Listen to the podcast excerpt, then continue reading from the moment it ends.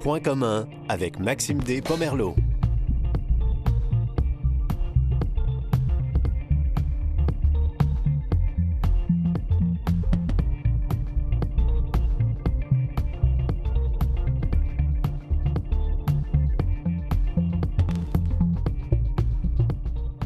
Bonjour, bienvenue à Point commun, Maxime Despomerlo avec vous aujourd'hui pour la prochaine heure.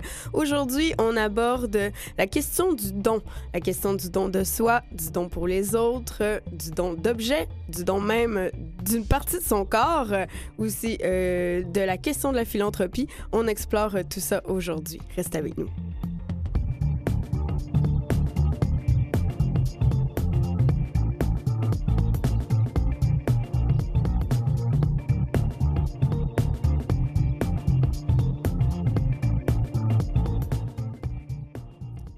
Samedi le 5 décembre dernier, on soulignait la 30e journée internationale des bénévoles. Je voulais donc commencer l'émission en saluant le travail des bénévoles de Vues et Voix qui participent à de nombreuses émissions sur notre chaîne, qui fonctionnent depuis maintenant 40 ans grâce au soutien euh, de ces bénévoles. Leur mission est que tous aient un accès à la littérature, à l'information et à la culture.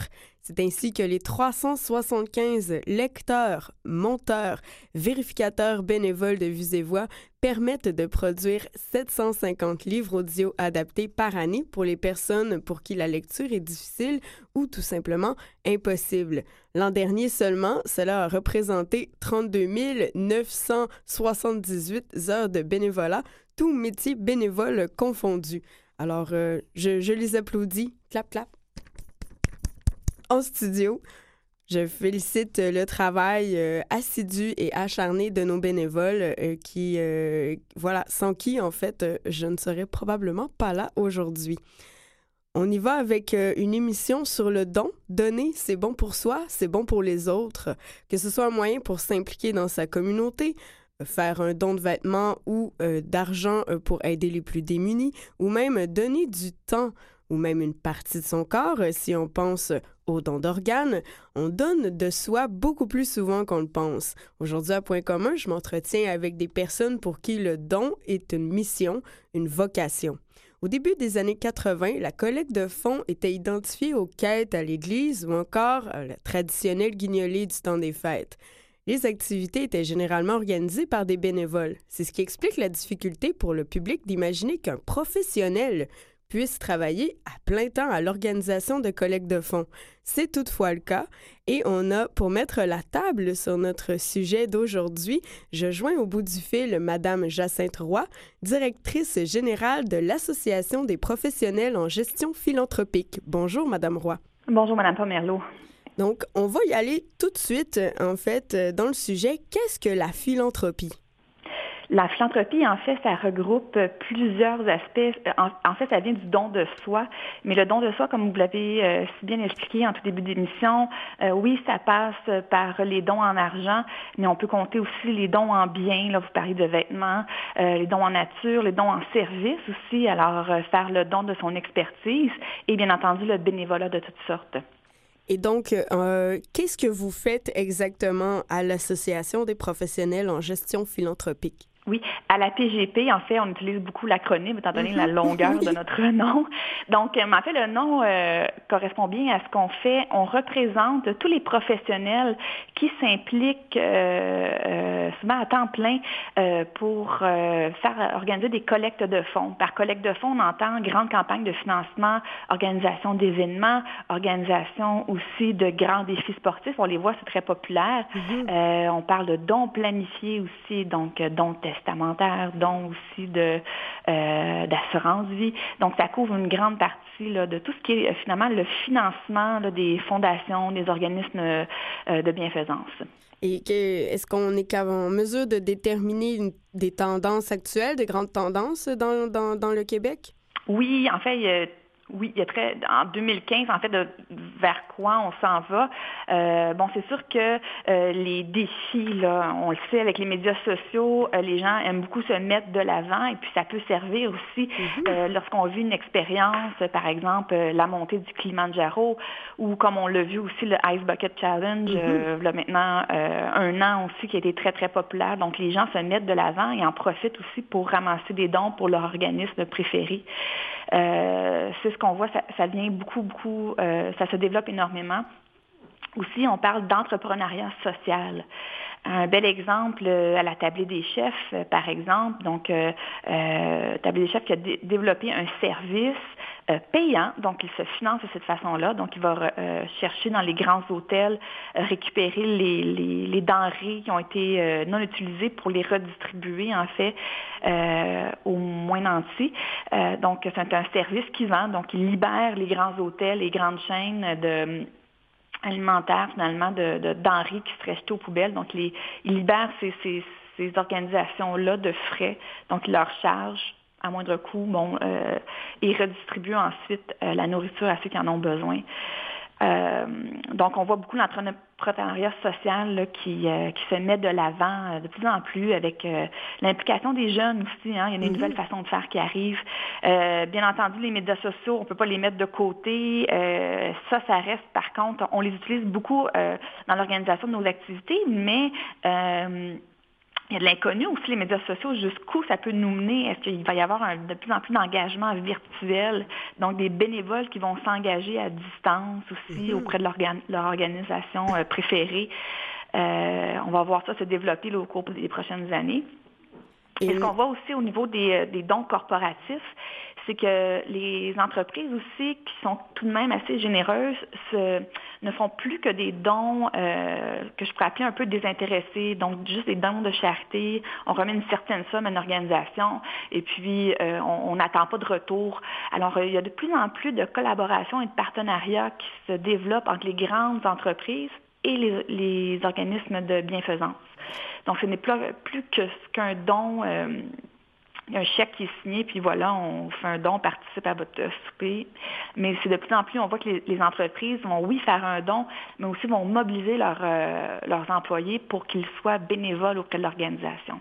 Oui, c'est vraiment une collaboration qui se développe euh, à ce moment-là. Ça peut être quelque chose aussi plus facile à établir sur le long terme. Mm-hmm. Euh, vous mentionnez euh, à quelques reprises l'influence des médias sociaux, justement, euh, dans, dans, cette, dans ce secteur-là. comment le comportement du donateur a évolué dans les dernières années?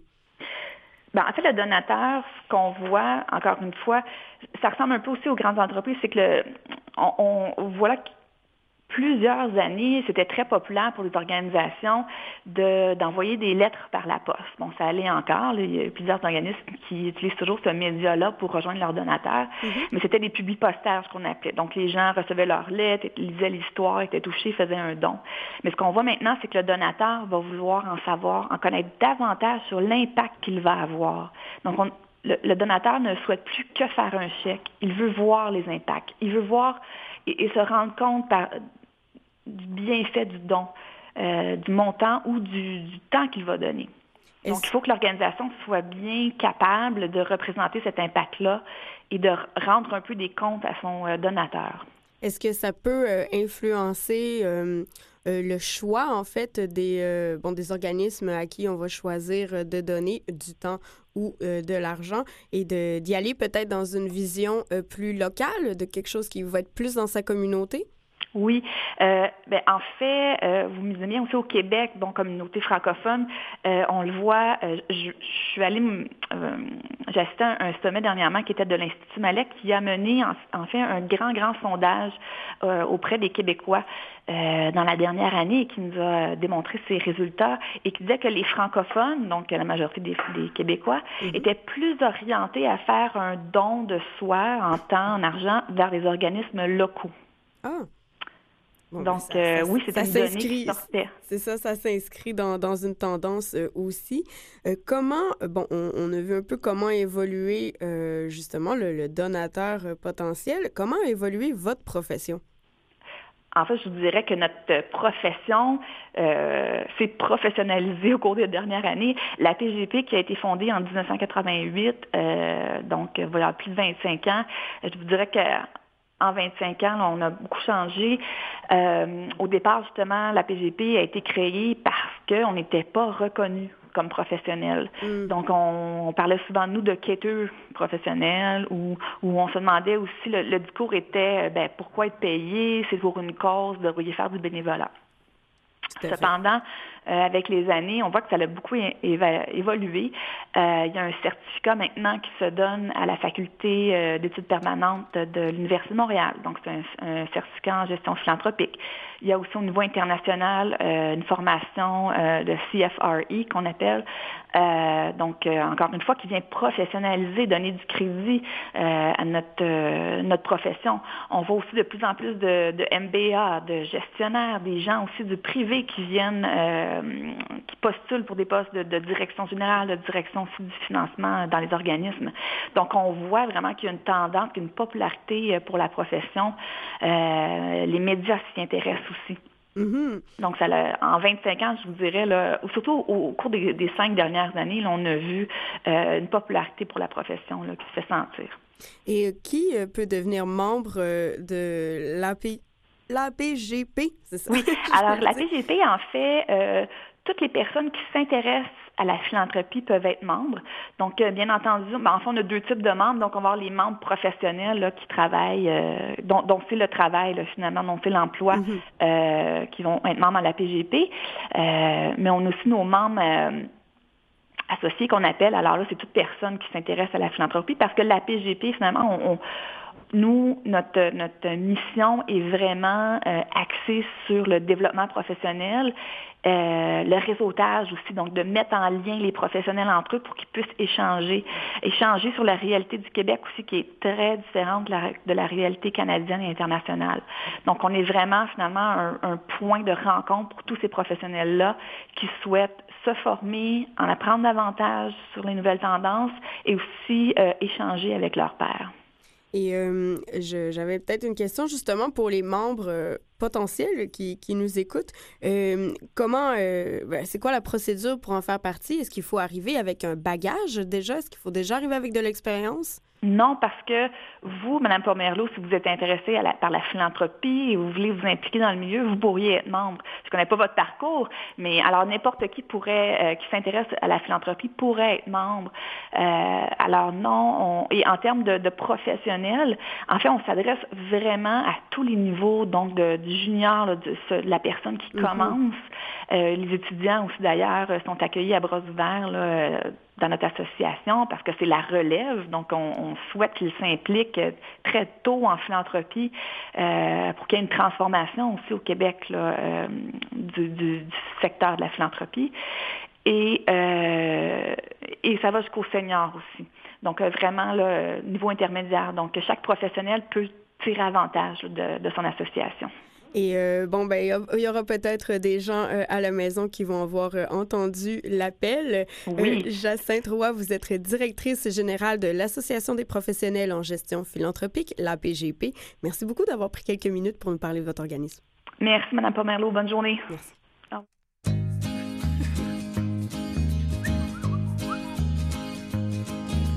Belle bénévole, bénie du ciel moi je raffole de toi ma bénévole. Tu m'as offert ton amour sans rien me demander en retour et tu tiens parole. Oh oh oh oh. Tu as pris pitié de ma cause quand il n'y avait personne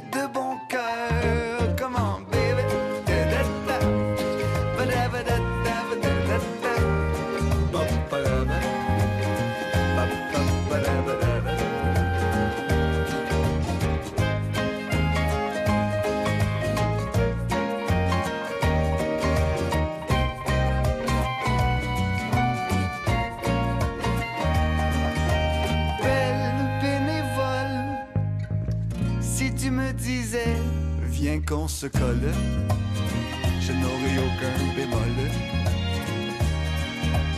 Tu m'aimes généreusement, même si j'ai pas beaucoup d'argent. Tu dois être folle.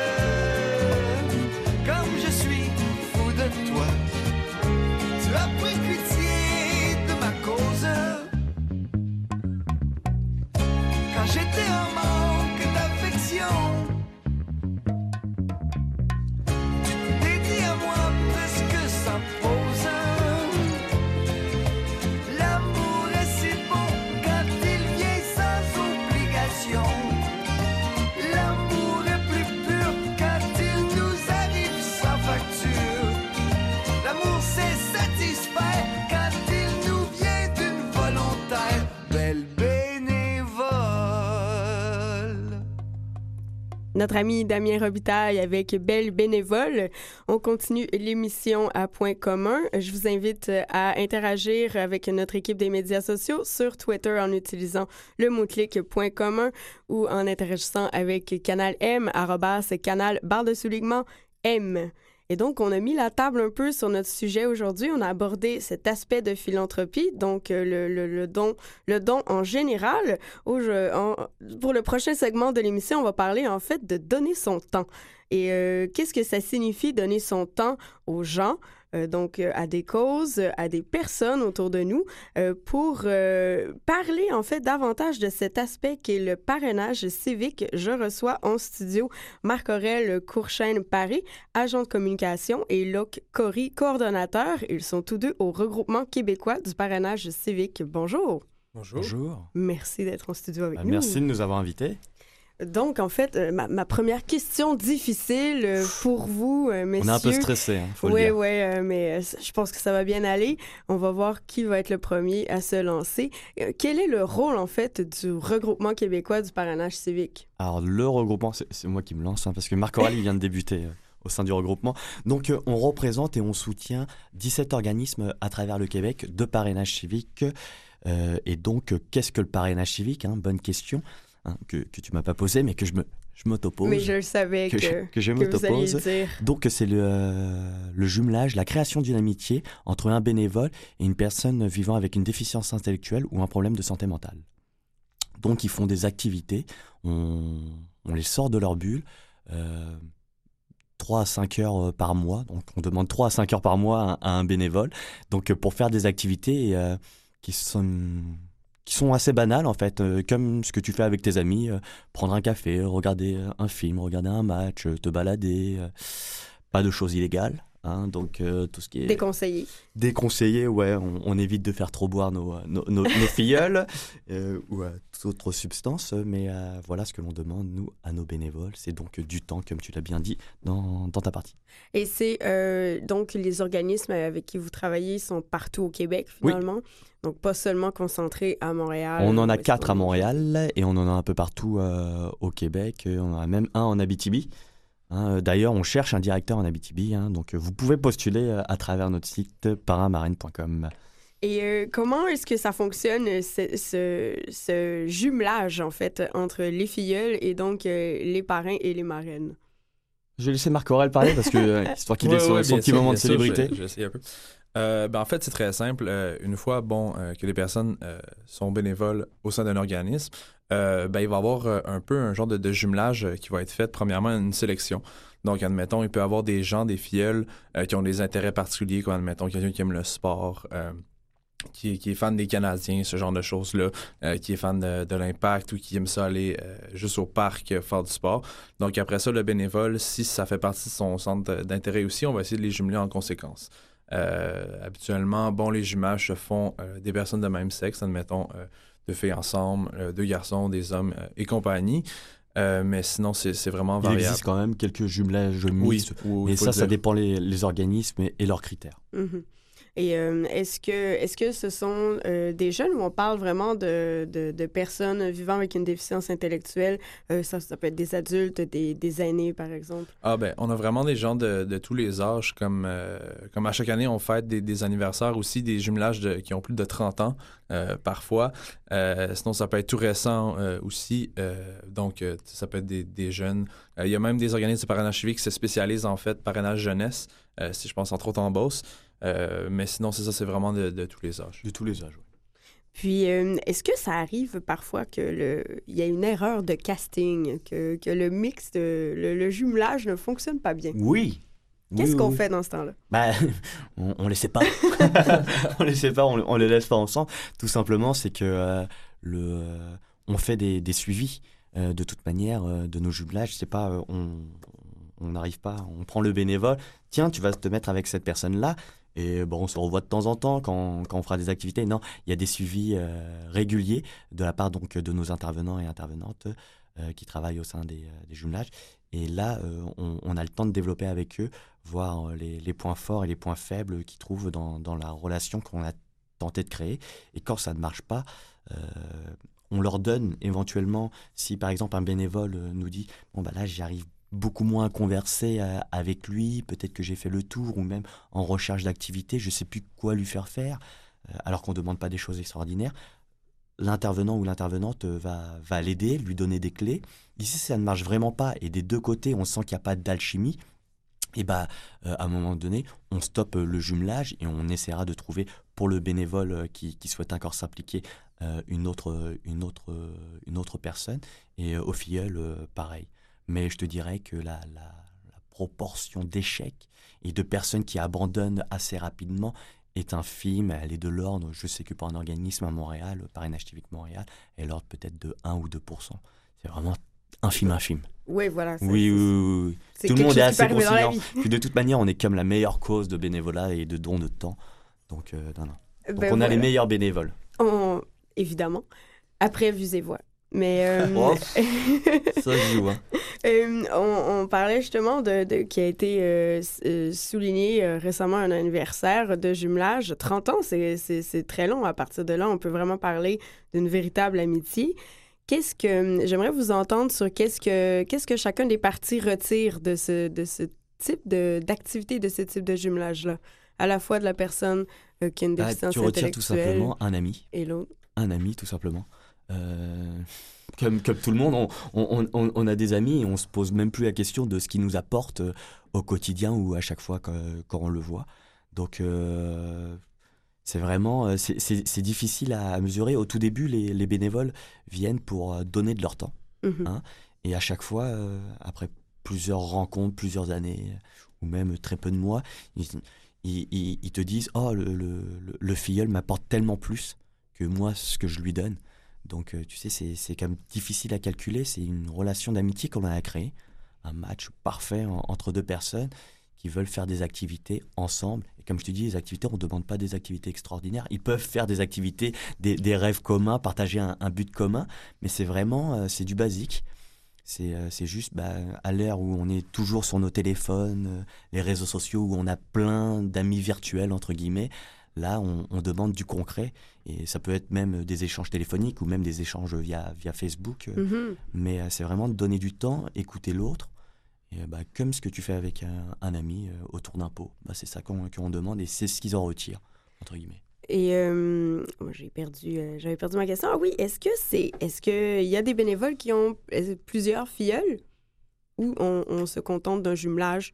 Un par un? Euh, je sais qu'il y, a... qu'il y en a quelques-uns. Il y a quelques cas particuliers comme ça où euh, il y a un bénévole qui va avoir euh, deux filleuls. Je dis comme ça de mémoire, ouais, je crois qu'il il en existe. Je sais qu'il y a des familles entre guillemets, une famille au complète qui va être jumelée avec un, filleul. Donc, c'est-à-dire que je ne sais pas comment ça fonctionne, mais je sais qu'il y, a- des familles. Je sais pas si à tour de rôle dans la famille ils font, ils font les activités ou genre bon bah c'est la famille au complet qui, qui va faire les activités euh, ensemble. Mais euh, il y a des familles également qui, qui s'impliquent. Et et je sais qu'il y a une famille de mémoire ouais, qui a deux, euh, qui a deux filleuls euh, comme ça. Et on parle vraiment de tout type de déficience intellectuelle. Est-ce que ça peut aller autant vers le- les troubles du spectre de l'autisme aussi? Oui. Donc, est-ce que je- je- j'aimerais juste euh, que vous nous en parliez un peu davantage du type de filleul que, que vous avez, euh, dont les organismes avec qui vous travaillez euh, s'occupent. Si vous avez quelques exemples de gens à la maison qui pourraient peut-être reconnaître ou trouver que c'est une bonne idée. Oui, non, c'est ça. Donc évidemment, on, prend des... enfin, au niveau des critères d'admissibilité pour, pour le filleul, faut voir avec les organismes eux-mêmes parce que chacun, enfin chaque organisme est indépendant. Nous, au regroupement, on leur dit pas vous devez prendre tel ou tel fi- filleul. Ça se fait, c'est du cas par cas, c'est de l'humain. Mhm. Euh, mais donc, on, on- on souhaite quand même des filleuls assez ouverts, qui ont envie. Il faut de toute manière que ça soit une volonté de la part du filleul et non de la famille à, à la base ou des, des proches aidants, dire Oh, tu vas être jumelé ou quoi que ce soit. Il faut que ça soit une demande de la part du, du, du, du filleul. Et au niveau de la, de la déficience, ça peut être légère, moyenne. Évidemment, les, les cas les plus compliqués, comme je te dis, c'est du cas par cas, mais il faut qu'il y ait une, une sensibilité, une ouverture, euh, une envie de socialiser de la part du filleul tout comme de la part du bénévole, mais le bénévole qui vient, normalement, il, il, il connaît Il un peu la cause. Ouais. sociable, oui. Euh, oui, effectivement, parce que je vois ça vraiment comme une opportunité, en fait, de briser beaucoup l'isolement, euh, de, de vraiment de socialiser, euh, de, de sortir de son milieu de vie aussi, Ouais. d'aller vivre de nouvelles expériences et de se sentir aussi en sécurité avec la personne avec qui, avec qui on est jumelé et qu'on et qu'on développe une relation. Est-ce que c'est long avant de se faire attribuer un, parrain ou une marraine?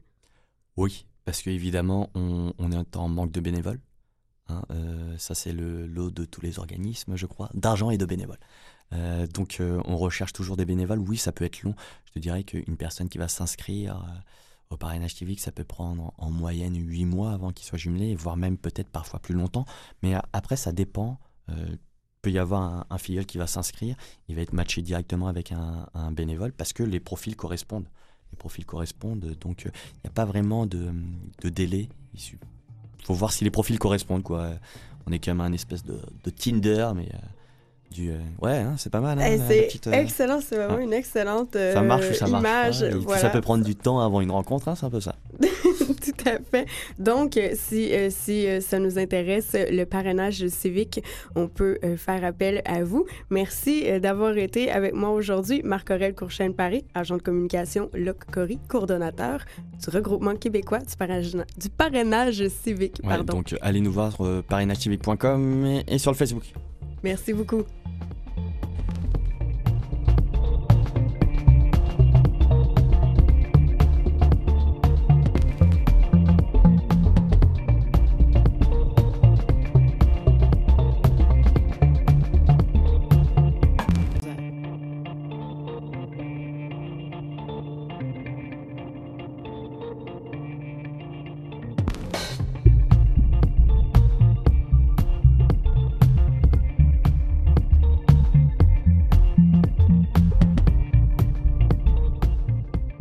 Toujours à point commun avec Maxime Despomerleau. Euh, on, on- donc, on vient tout juste de parler euh, de- du don de soi euh, sous la forme du temps, sous la forme d'un engagement. Il existe toutefois un don de soi qui est beaucoup plus engageant. On parle de donner une partie de son corps, donc le, don d'organes, qui est parfois encore un peu controversé comme sujet.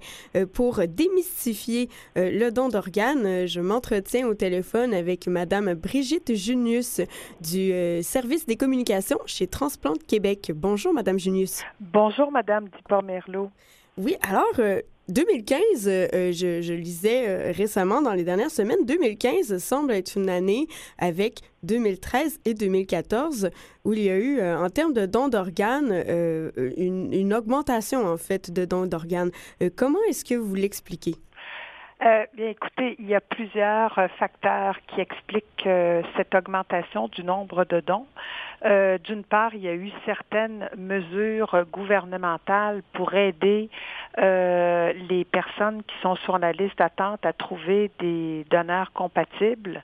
Et ça, c'est la participation du Québec euh, dans deux des registres canadiens pour les greffes de reins. D'autre part, il y a Transplant Québec qui a, je vous dirais, accentué dans la mesure de ses moyens la formation des professionnels euh, dans les centres hospitaliers. Hmm. Euh, D'autre part, il y a une continuité dans l'offre de services que nous donnons dans les cégeps et dans les universités pour déjà sensibiliser les futurs professionnels, que ce soit en sciences infirmières, en inhalothérapie et en médecine, à toute l'importance du don d'organes parce que les donneurs d'organes sont rares. D'autre part, euh, en amont, si vous voulez, on travaille aussi avec des, des initiatives de sensibilisation auprès de la communauté. Et pour terminer, bien, ce qu'on observe, c'est que depuis deux, trois ans, euh, à force de, parler du don d'organes dans différentes tribunes, euh, on a été aussi plus présent dans les médias d'information, ce qui donne aussi évidemment euh, plus d'informations aux citoyens sur ce que c'est que le don d'organes et pourquoi on peut penser à donner ces organes, soit de son vivant ou encore de léguer la santé en héritage à son décès. Euh, le don d'organes, c'est toutefois quelque chose d'assez complexe, même à partir du moment où on trouve un donneur potentiel. Oui. Euh, il y a plusieurs euh, étapes de logistique euh, en fait qui s'en suivent avant qu'il y ait une nouvelle greffe qui soit faite. Euh, c'est quoi les, les principales difficultés qu'on rencontre sur ce chemin-là? Mais écoutez, euh, des difficultés, je ne parlerai pas nécessairement de difficultés, mais plutôt de situations. D'abord, quand on parlait tout à l'heure de l'importance de bien former les professionnels, c'est les former à reconnaître un donneur potentiel. Comme je vous ai dit il y a quelques secondes, les donneurs d'organes sont rares. C'est pas particulier au Québec, c'est partout dans le monde. On, on ne devient pas donneur d'organes parce qu'on a signé une carte, sa carte de, de donneur. Mhm. Euh, il y a des critères médicaux et légaux pour le don d'organes et le premier critère médical, c'est que on doit être sous un respirateur artificiel aux soins intensifs ou à l'urgence d'un hôpital. Donc, vous comprenez que tous les décès qui arrivent en dehors de l'hôpital, ça donne pas ouverture à considérer le don d'organes. Mhm. Donc, il faut un patient qui a une, une, une atteinte au cerveau qui est très sérieuse, qui est très importante, dont le pronostic de récupération est nul. Et donc, lorsque le cerveau meurt, le patient peut être déclaré par deux médecins indépendants de la greffe et de la, du don, deux médecins qui vont venir constater le décès neurologique. Et c'est donc une première condition. La deuxième condition, c'est que ça nous prend un consentement pour pouvoir enclencher le processus de don.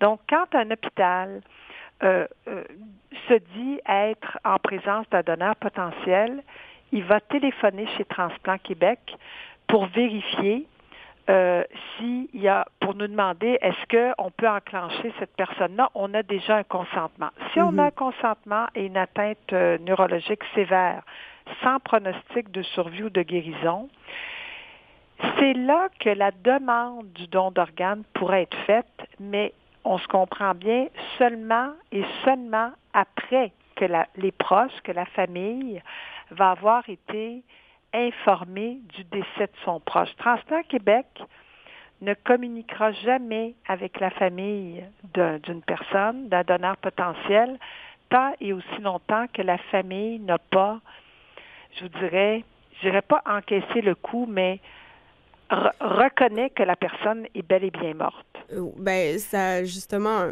malheureusement, quand on parle de don d'organes, ça s'accompagne souvent d'une tragédie pour plusieurs personnes, euh, celle de perdre un, être cher. Quel accompagnement il y a, à, euh, à- qu'est-ce qu'on offre à cette famille-là, justement, pour faciliter peut-être la transition?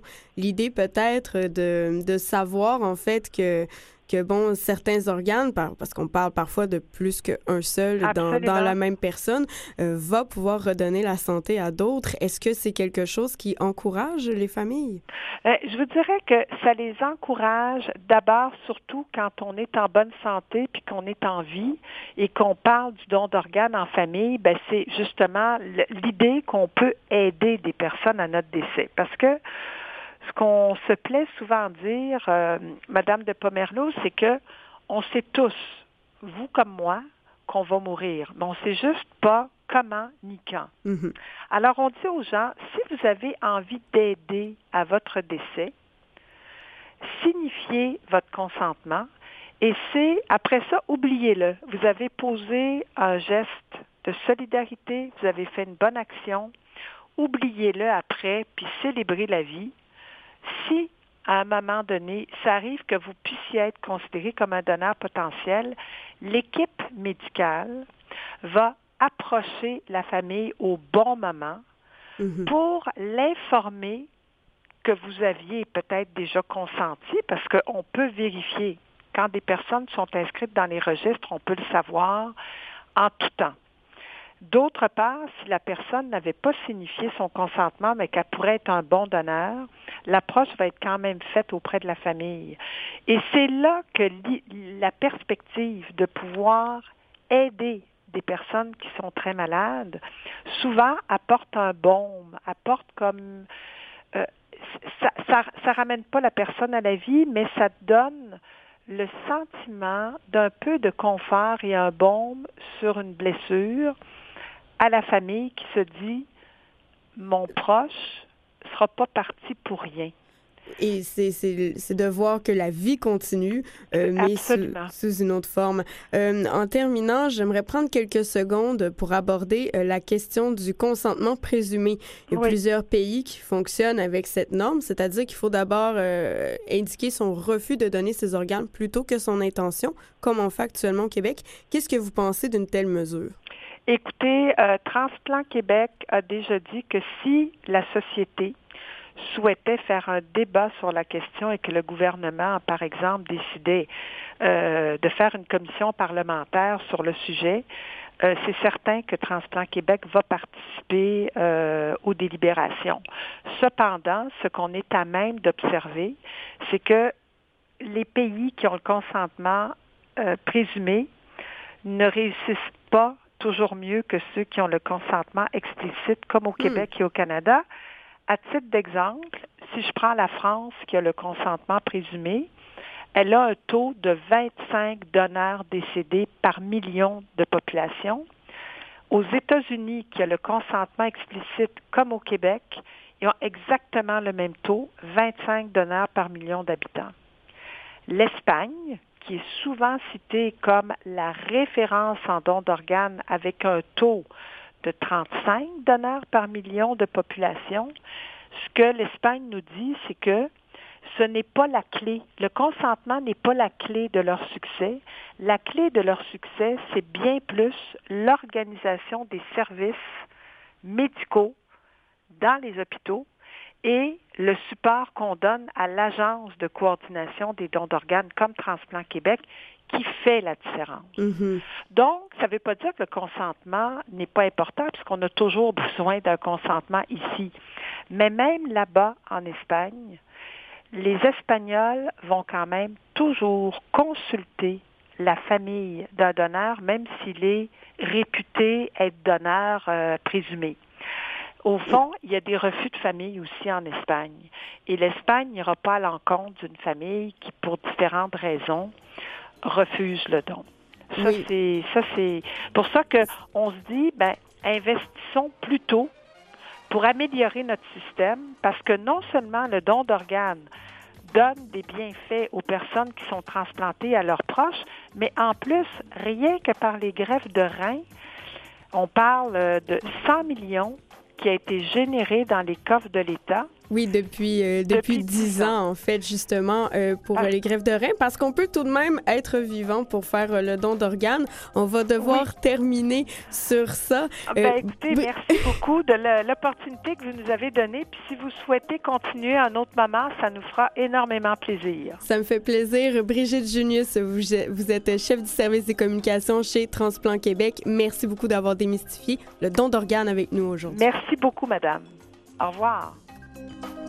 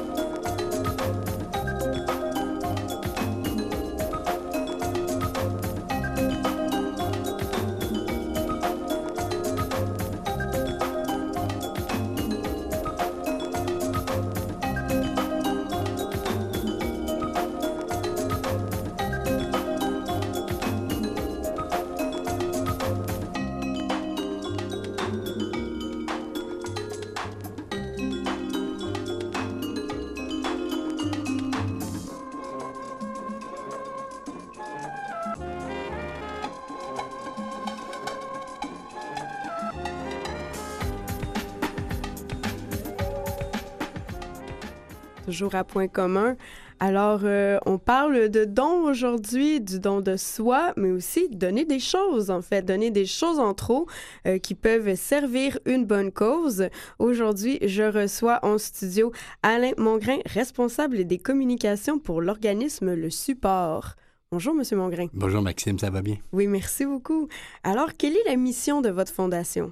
Notre mission, c'est d'aider les personnes qui vivent avec une déficience intellectuelle. Donc, on parle d'à peu près de 3 à 5% de la population.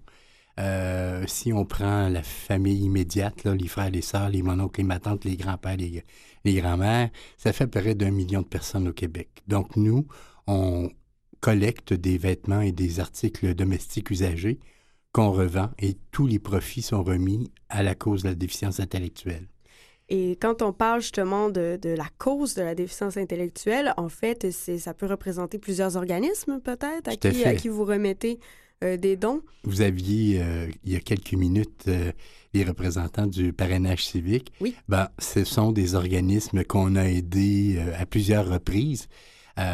Un exemple de ça, c'est le parrainage civique Les Marronniers, qui est situé dans Montréal, dans, je pense que c'est le quartier Villeray-Saint-Michel, Parc Extension. Euh, on leur a prêté, on leur- en fait, on leur a octroyé une aide financière de 35 000 ce qui leur a permis de démarrer un café bistrot qui a la particularité de faire travailler des personnes qui vivent avec une déficience intellectuelle sous la tutelle de professionnels en restauration. Donc, c'est un exemple d'organisme qu'on aide, mais on en, aide on en a aidé peut-être euh, près de 400 partout au Québec. Dans, dans- dans- au, cours, au cours des années. Exact. Euh, quoi, je, je crois que ça fait euh, quoi, une vingtaine d'années que... 27 vingt- ans. euh, 27 ans 27 ans. que l'organisme existe. bientôt 28. Euh, donc, on parle de, de sommes importantes, tout de même 35 000 pour un, un organisme, Oui. par exemple. Quelle est la façon d'amasser les dons? Est-ce qu'on, est-ce que c'est, c'est vraiment euh, grâce à la générosité euh, de la population que vous arrivez à amasser ce, à ce fonds? On a un réseau de boîtes de dons, des boîtes métalliques qu'on peut voir euh, dans certains quartiers ou certaines municipalités de la très grande région de Montréal. Donc, les gens déposent dans ces euh, boîtes de dons euh, les vêtements ou les articles qu'ils veulent donner. Ou encore, les gens nous appellent et on passe à la maison, on, ré- on récolte les choses. Donc, toutes tous ces articles euh, qui autrement se retrouveraient à la poubelle et dans les sites d'enfouissement, ben nous, on les récupère, on les vend et avec les profits, on aide les organismes.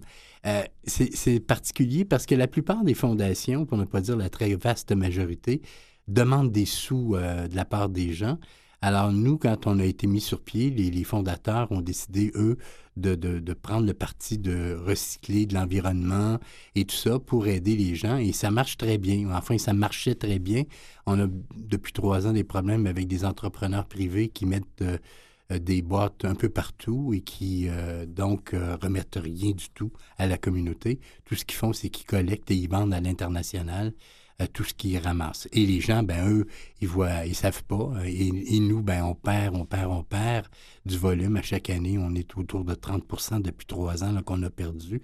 Euh, juste pour vous donner une idée, en, en 2012, on a remis 1,6 million de dollars en, en aide financière. En 2013, 1,1 million. En 2014, 600 000 dollars et c'est autour de 400 000 dollars maintenant.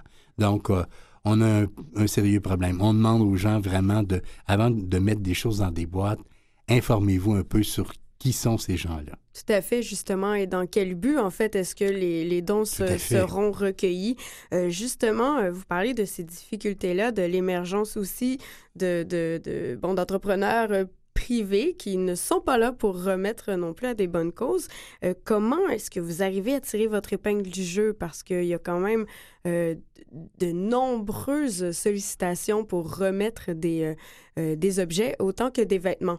C'est- ça à quoi on pense généralement quand on fait des dons. En, en fait, c'est mon cas. Ça va être des vêtements majoritairement Oui. du temps. Donc, comment est-ce que, euh, comment justement, comment ce réseau-là, il, il se construit en fait? Comment est-ce qu'on fait pour on essaie, malgré tout, là, malgré les pertes qu'on a subies, malgré euh, le- le- cette situation, cette concurrence déloyale, on essaie quand même de tirer notre épingle du jeu. On fait plus de démarches auprès des personnes là, dans les quartiers. Par exemple, on, on fait des collectes de quartier, donc un camion passe. Auparavant, ils ont reçu un petit accroche-porte avec un sac euh, disant on passe par- Mm. dans votre rue euh, euh, telle date et si vous avez des choses à donner. Donc, on, on- on mousse un peu plus la collecte euh, de quartier, la collecte à domicile. Et puis aussi, ben là, on songe en 2016, à, pour la première fois de notre histoire, là, à aller du côté de demander des dons en argent carrément pour compenser un peu les pertes qu'on a pu subir au fil des trois dernières années. Euh, Il faut le faire parce que nous, on croit beaucoup à notre cause et à la mission qu'on- sociale qu'on a. Donc, on veut pas mourir de notre belle mort. On veut... Parce qu'il y a beaucoup de gens, euh, il y a vraiment beaucoup d'histoires touchantes. Derrière, vous en avez parlé un petit peu tout à l'heure avec vos autres invités. Il y a beaucoup de gens qui ont besoin. euh, le gouvernement se retire, ne finance plus. Les organismes ont de plus en plus de difficultés à trouver des sources de financement. Alors, nous, on est important pour ces organismes et on veut continuer d'être là, d'autant plus que la cause euh, de la déficience intellectuelle, c'est pas la cause sexy euh, dont tout le monde parle, c'est pas celle qui fait le plus souvent les manchettes, mais pourtant, comme je le disais tout à l'heure, il y a beaucoup de gens qui ont des besoins et ils ont autant be- besoin de leur place au soleil que tout le monde. Absolument. Euh, on le voit, ça, ça, ça rejoint cette idée aussi d'inclusion sociale et de, participation sociale.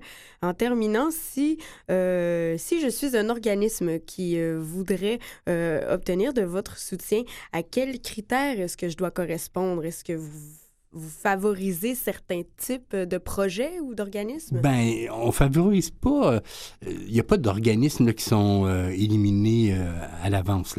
Tout dépend de la nature du projet qui est présenté, la demande d'aide financière qui nous est acheminée. Ça va y aller sous forme de projet. Voilà, c'est ça. À partir de ce projet-là, il y a un comité qui est formé de membres du conseil d'administration et d'employés de la fondation qui examine.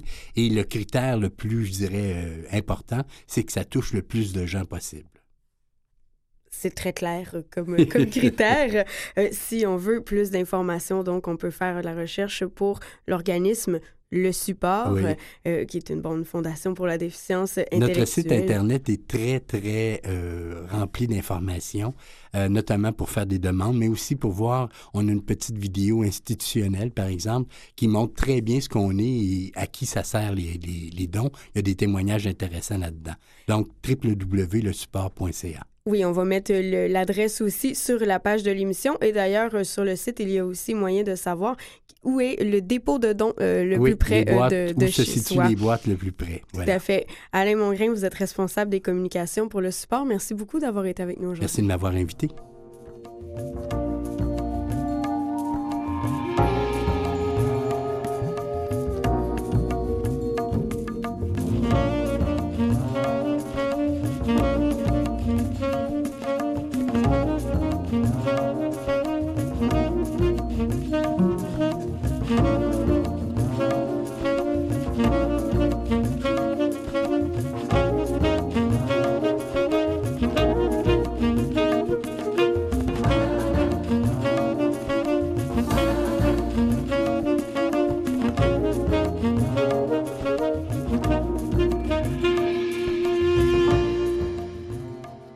Personnes âgées représentent le tiers des personnes qui s'engagent bénévolement.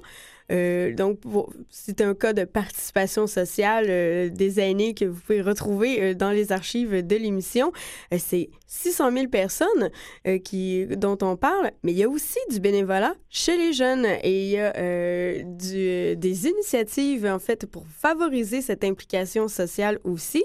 Et pour nous en parler davantage, notre coup de chapeau de la semaine euh, est remis au réseau Jeunes bénévoles en action à Laval. Donc, je rejoins Nancy Thibodeau, coordonnatrice. Bonjour.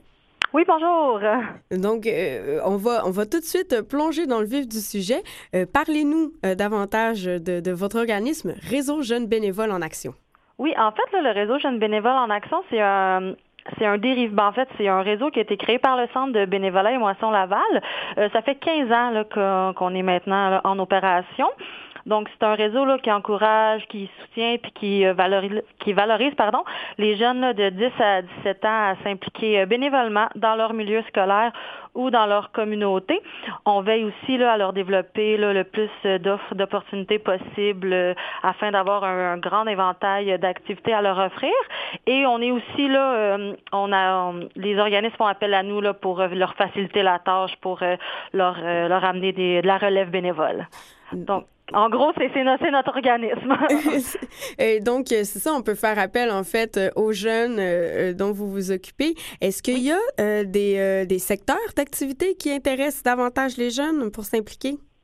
Ben nous, c'est ça qu'on essaie d'aller chercher le plus de sphères possible. Donc, c'est, je dirais que ces temps-ci, euh, le sport, euh, les loisirs, même l'intergénérationnel, c'est un groupe que c'est un, un- un gros milieu pour nous. On est présentement là, dans les bibliothèques là. euh, pour que les jeunes puissent montrer euh, aux personnes plus âgées à se, à se- à, euh, pardon, à, avec l'informatique, donc à leur montrer l'informatique et tout. Mais on essaie d'aller toucher le plus de sphères possible pour aller toucher là, les, les plus euh, toutes les toutes les jeunes possibles qui veulent s'impliquer. Et puis, euh, qu'est-ce que qu'est-ce qu'en retire le jeune? Oui, en fait, là, nous, on va les on va les motiver en leur montrant les bienfaits que le bénévolat peut leur, peut leur apporter. Comme euh, par exemple, là, euh, le bénévolat, peut aller- on, on leur dit qu'ils peuvent apprendre sur eux-mêmes, ils prennent confiance en eux, euh, ils développent des valeurs sociales, personnelles. euh, c'est utile dans un CV aussi. Euh, ça les responsabilise, puis en même temps, on les encourage à venir en gang pour qu'ils puissent avoir plus de fun euh, entre eux et avoir une expérience là, enrichissante. Puis en même temps, nous, on est les seuls au Québec à offrir ce type de programme-là, jumelage jeune organisme. Fait que je pense qu'on se distingue pas mal là, avec euh, ce côté humain avec les jeunes, qu'on les appuie, puis ils sentent qu'on est là pour les encourager euh, tout au long de leur démarche. là. Justement, donc, on dit que ce sont des jeunes de 10 ans à 17 ans. Euh, quel type d'activité un jeune de 10 ans versus un jeune de 17 ans peut être amené à faire? Oui, ici, le, le- un des défis, c'est d'offrir un grand éventail euh, possible aux jeunes de 10 ans parce que le, le, le petit, euh, dans le fond, il y a un petit manque d'offres de la part des organismes vers cette catégorie d'âge-là. Mais nous, on est en mesure là, de répondre là, à la demande. euh, de, des 10-12 ans euh, avec, euh, par exemple, euh, il y a des les événements font affaire avec nous pour euh, eux qui aident à la décoration des salles, à faire du bricolage. Les paroisses nous demandent beaucoup des jeunes de 10-12 ans justement pour les aider dans leur campagne de financement. Par exemple pour Noël, et versus un, un jeune de 15-17 ans, mais comme je vous ai parlé tantôt de l'intergénérationnel, il y a aussi, ils peuvent aller dans les euh, dans les résidences de personnes âgées, s'occuper des loisirs avec le technicien loisir sur place. Puis donc on est on, on est euh, il y a vraiment un grand nombre d'offres à proposer aux jeunes de, de plus de 15-17 ans, mais on est là aussi pour répondre là, aux, aux 10-15 ans. Là. On est on est en pleine euh, toujours en période de recrutement. Est-ce que pour euh, justement des jeunes un peu plus vieux, est-ce que ça peut représenter parfois une porte d'entrée sur, euh, sur le marché du travail, sur un secteur, euh, secteur euh, d'emploi qui, qui Ah oui, tout à fait. La- L'année passée, justement, j'ai un exemple qui me vient en tête. Euh, il y a une jeune fille qui avait aucune expérience de travail, puis elle nous a cité en référence pour obtenir un emploi de un emploi étudiant. Et euh, justement, vu qu'elle a fait du bénévolat avec nous, elle a pu obtenir là, le, le, le travail vu avec l'expérience qu'elle avait obtenue là, en, en s'impliquant avec nous. Bon, ça, ça, ça- vraiment, tout le monde est gagnant sur, sur tous les points. Oui, effectivement. Et c'est la main-d'œuvre de demain, là, les, les jeunes qui font du bénévolat. Donc, Euh, en terminant, où est-ce qu'on peut consulter les offres disponibles pour les organismes? Oui, en fait, ils peuvent euh, entrer en contact avec nous par le biais de notre site Internet, le www.bénévolalaval.qc.ca ou tout simplement communiquer avec nous là, au 450-681-6164 là, au poste 2325. Ils vont être en mesure d'obtenir une liste d'organismes. Nous, on fournit une liste d'organismes et d'activités. Donc, il va être en mesure de, de regarder la liste pour voir euh, ce qu'il ce voudrait faire. Puis après, nous, on fait le jumelage avec les organismes. Bon, ben, tout, tout, euh, tout est dit à ce moment-là. Euh, donc, Nancy Thibodeau, vous êtes coordonnatrice de l'organisme Réseau Jeunes Bénévoles en Action. Merci beaucoup d'avoir pris le temps euh, de nous parler de votre organisme aujourd'hui. Merci de l'invitation. Bonne journée. Merci. Bye bye. C'était notre coup de chapeau cette semaine euh, à l'émission. C'est ce qui met fin à notre émission euh, aujourd'hui sur le don de soi. Le donner, c'est bon pour soi et c'est bon pour les autres. Euh, donc, euh, vous pouvez retrouver tout le contenu euh, sur la page web de l'émission. Je remercie mon équipe avec moi, la recherche Christiane Campagna et Anne-Laure Janson, la réalisation Jean-Sébastien La Liberté aux médias sociaux Kevin Breton. C'était Maxime Despomerleau pour Point commun. À bientôt.